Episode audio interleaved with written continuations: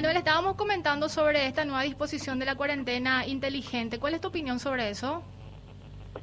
No, me parece que es necesario, sumamente necesario, porque hay mucha gente acá que vive al día, ¿verdad?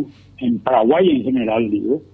Y esa, ese vivir al día es complicadísimo cuando no podés salir a trabajar, ¿verdad? Entonces, creo que una cuarentena que vaya generando espacios para que por lo menos lentamente algunos grupos o varios grupos que son importantes y que están ubicados en ese en ese espectro de gente pues vaya saliendo. Me parece que es una decisión acertada de que no haya un brote muy virulento por llamarlo de alguna manera de, de la pandemia.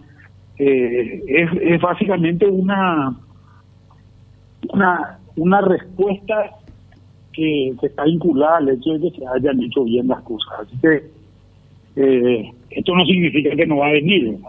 Pero, por ejemplo, doy un ejemplo de algo que ya me comentaron dos que El hecho de haber suspendido las clases hace que los contagios, que la, que la epidemia de influenza ve que había se haya cortado prácticamente totalmente. Porque me decía me decían eh, esto y me decían exactamente los mismos en dos situaciones totalmente distintas, en dos momentos totalmente distintos. Me decían estos dos pediatras, en general las escuelas son un lugar donde se generan muchísimos virus en, en, eh, durante y, el, inicio de clase es el lugar donde el caldo de cultivo, digamos, para todos esos virus. Entonces, creo que el hecho e, ese, ese solo hecho ya, ya ha, parado un montón de enfermedades que tal vez hubiese debilitado a muchos sectores de la población y que hubiese generado una expansión mayor del virus. Así que creo que hay buenas noticias en ese sentido. Y por sobre todo ir reforzando el sistema sanitario, ahora Manuel, dotar de insumos y, y toda la infraestructura que justamente no tenemos. Totalmente, o sea, el hecho, el hecho ya hemos llegado a un número de, de, camas que, creo que es importante. Se está avanzando más. Tengo entendido que también el, el va a empezar con un, con un programa bastante importante también en términos de la cantidad de, de camas que se van a que se van a habilitar ahí en, en, un proyecto. Entonces, me parece que hay que hay muchas buenas noticias en el campo sanitario y ahora creo que ya es momento de empezar a acompañar esto también en el campo en el campo económico porque la situación pues si no se va a volver extremadamente complicada.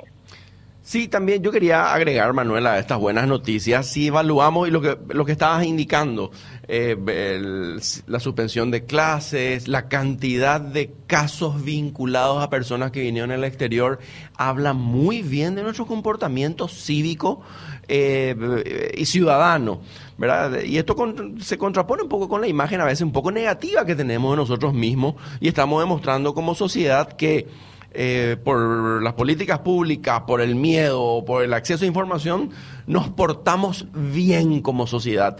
Em, incluso a pesar de, de, los casos anecdóticos de personas que no han seguido las consignas.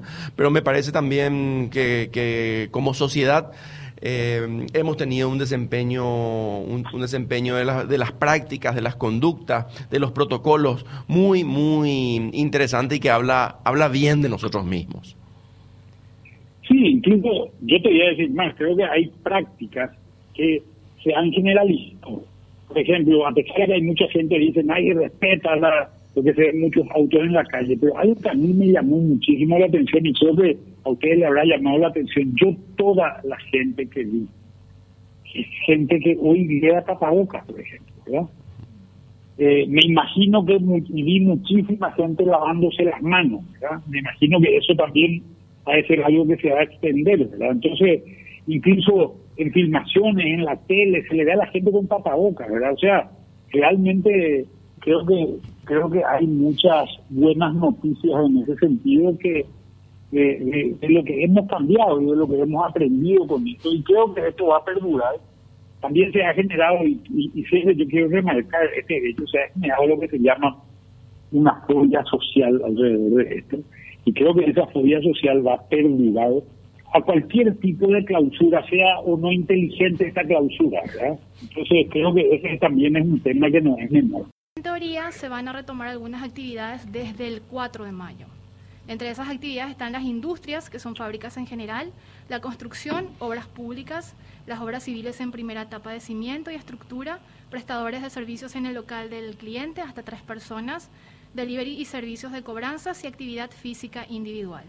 Es importante decir que esta relajación, por llamarlo, denominarlo de alguna manera, va a tener una evaluación periódica cada 21 días y dependiendo del resultado, si es que no hay una expansión del virus, entonces se van a ir abriendo otros sectores económicos. Que en el una cosa, sí.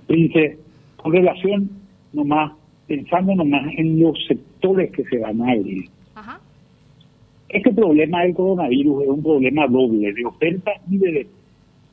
¿verdad? Eh, por lo menos así se planteó inicialmente. ¿Por qué es un problema de demanda? Porque la gente, la política de aislamiento social hace que la gente salga eh, no, pero no salga de su casa. Esto por un lado. Pero por otro lado también es un, un problema de oferta, porque los lugares donde se produce son lugares que, que, también se cierran, entonces se cierran las horas civiles, se cierra eh, eh, se cierran los los las fábricas, etcétera, etcétera. Todo esto obviamente es muy notorio, fue muy notorio durante durante todos estos días que, que, que, vivimos encerrados. Y ahora, con estas medidas, parecería ser que se levanta la restricción a la oferta. Creo que esta es una, una visión bastante interesante. Al levantarse la restricción a la oferta, eh, obviamente va a haber una parte que va a empezar, eh, que va a empezar a de, vuelta a moverse, ¿verdad? Pero no se, no se levanta todavía la restricción a la demanda, ¿verdad? Eh, ¿Por qué? Porque la gente psicológicamente se ha visto afectada por estos eventos. Entonces, más allá de que a vos te digan que, que podés salir, igual la gente no va a, no se va a ir al cine, no se va a ir eh, a, una, a un restaurante, ¿no? posiblemente se vaya poco al shopping. Entonces, hay negocios que van a seguir siendo impactados en ese, en ese, en, en, lo largo, a lo largo de esta pandemia. Y acá también hay una cuestión que es importante. En un momento dado, muchos de estos van a estar, muchas de estas empresas van a estar afectadas.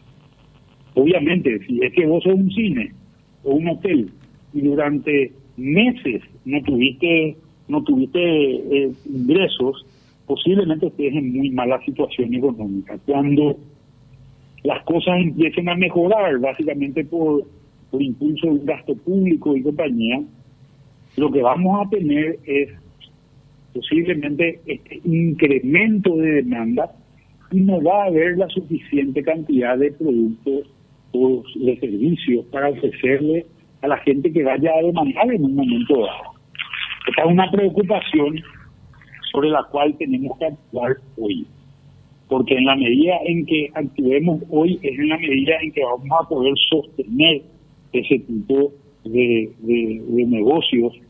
Eh, y al sostener ese tipo de negocios vamos a, vamos a conseguir que, que estas empresas puedan seguir operando. Fíjate que en el mediano plazo o en el largo plazo, si se quiere, cuando volvamos a esa normalidad que conocíamos antes del 11 de marzo,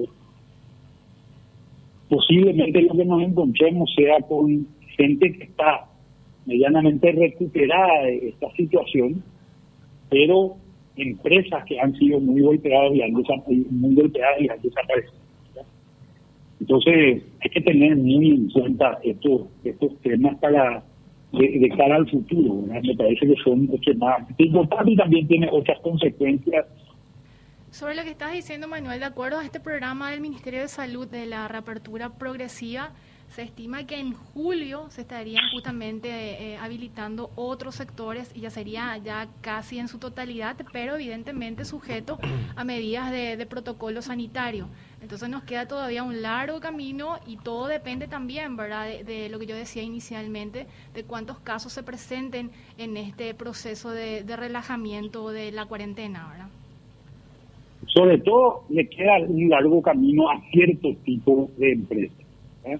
Y, a, gente que trabaja en cierto tipo de sectores. Por ejemplo, hay trabajos como el de mozo, por ejemplo, que van a tardar muchísimo en volver a lo que eran antes.